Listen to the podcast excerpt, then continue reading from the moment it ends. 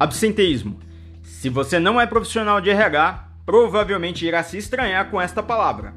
Mas certamente em algum momento da sua vida já tenha praticado.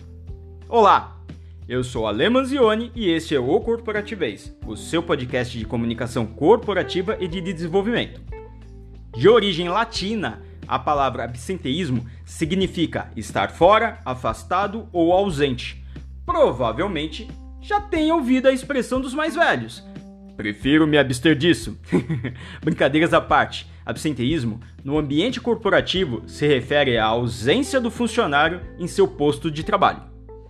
Segundo Chiavenato em 2009 e Lacombe em 2010, absenteísmo é uma expressão utilizada para designar a ausência dos funcionários ao trabalho, em princípio, sem uma razão que a justifique, como doença, comprovadas ou não, crônicas ou eventuais, motivos familiares, dificuldade de transporte, falta de motivação em virtude de supervisão inadequada.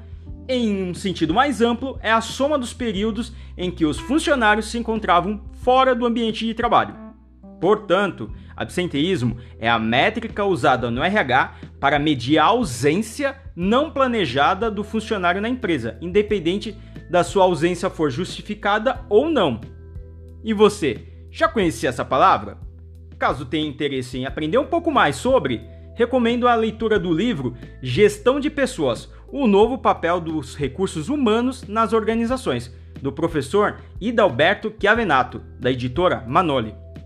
Se esse episódio fez sentido para você, curta e compartilhe em sua rede, ok? Então, chega de enrolação e bora pra ação. Até o próximo episódio do quadro O Corporativez de A a Z. Um forte abraço!